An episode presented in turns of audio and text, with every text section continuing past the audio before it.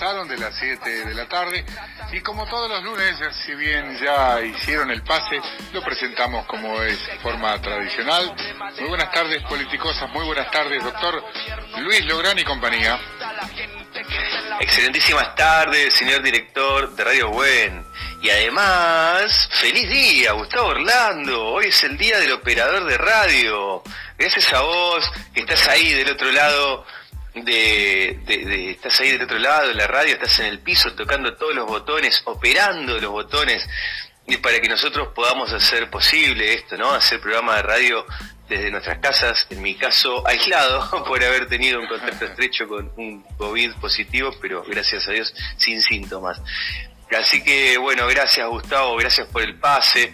Vamos a iniciar nuestro Politicosas eh, ya, yo creo que hoy es el programa decimocuarto, sí, decimocuarto programa este año 2021. Hoy vamos a hacer un programa especial, estamos en la semana de mayo, hoy feriado puente, 24 de mayo, mañana es el 25 de mayo, aquel día de la gesta revolucionaria, ¿sí? el 25 de mayo de 1810, han transcurrido ya más de 200 años de, aquella gesta revolucionaria en el Río de la Plata. Entonces, vamos a hacer un programa especial. Hoy nos estará acompañando Jorge Márquez, historiador, docente universitario y además un profesional que tiene un cierto plusvalor, tiene una mirada revisionista de la historia con los condimentos que todo ello implica. Así que vamos a estar, sumando ya en unos minutitos Jorge Márquez, nuestro invitado del día de hoy para hacer este programón especial de Politicosas, la semana de mayo con mirada revisionista. Yo los veo a mis coequippers, a Fede, a Fede Bacareza, a Juan Vera que están acá en línea. ¿Cómo andan amigos? ¿Cómo está Fede? Buenas tardes. ¿Cómo andan, cómo andan Luisito, Juan? ¿Cómo andan todos en Radio Buen? Eh, y bueno, desde ya con toda la data económica que les importa a los argentinos y las argentinas. Sí, sí, sí, sí. Y también con, con el plano internacional, de la, la política este, económica internacional. Fede, ¿querés darnos dos o tres títulos que vayamos a abordar en la columna?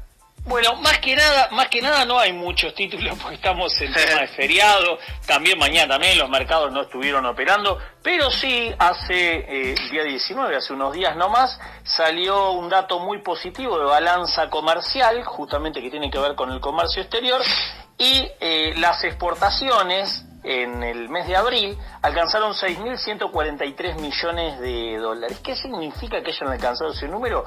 Bueno, que es el mejor nivel de exportación. ¿6.500?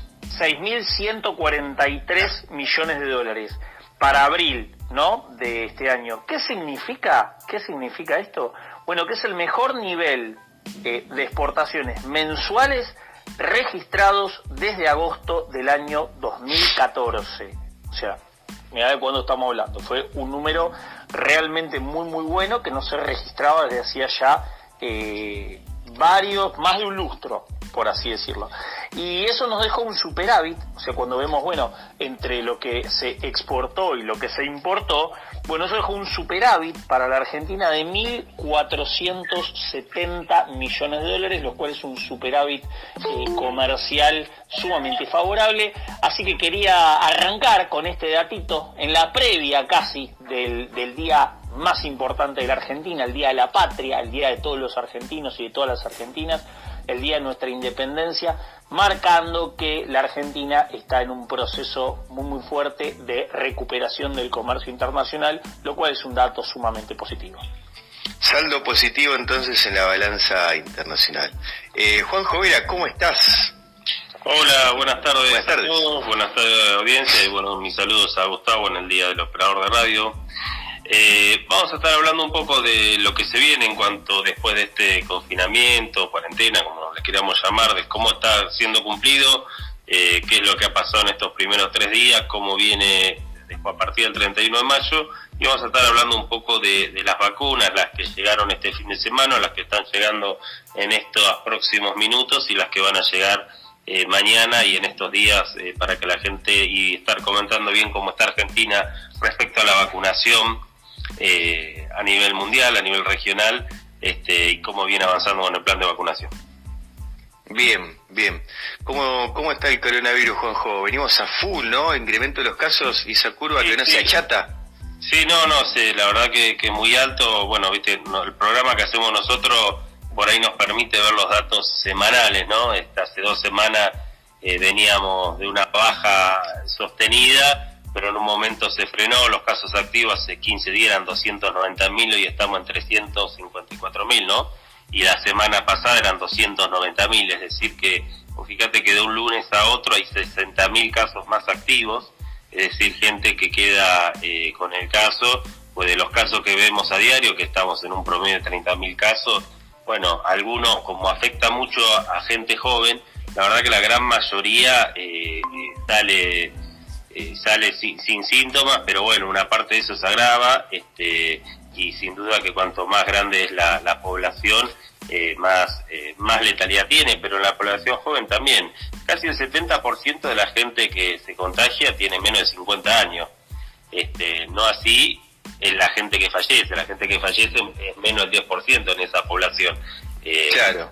Pero así así todo, este, hay mucha gente, bueno, incluso algunos conocidos de, de, edad de 40 años que han, que han fallecido. Así que sí, venimos venimos complicados, sobre todo con mucho aumento de las terapias intensivas que ya están que ya superaron este fin de semana las 6.000 camas, este, agravándose en todo lo que es eh, el, país, Córdoba, Santa Fe, sobre todo incluso provincias que no tenían como Formosa, pero bueno, esperemos que estos nueve días que de, confinamiento que se han tirado, que bueno, sabemos que es un confinamiento a media, ¿no? Pues la gente igual sale, eh, hay muchos controles, no obstante hay más de 30 ramas de actividades que están permitidas trabajar, con lo cual este, se hacen los controles, pero hay, hay muy pocas eh, actas que se labran, este, más que nada eh, será ahora cuando la gente quiera regresar, algunos que se han ido de, de vacaciones, pero bueno, esperemos que esto, este martillazo que se le da estos nuevos días sirvan para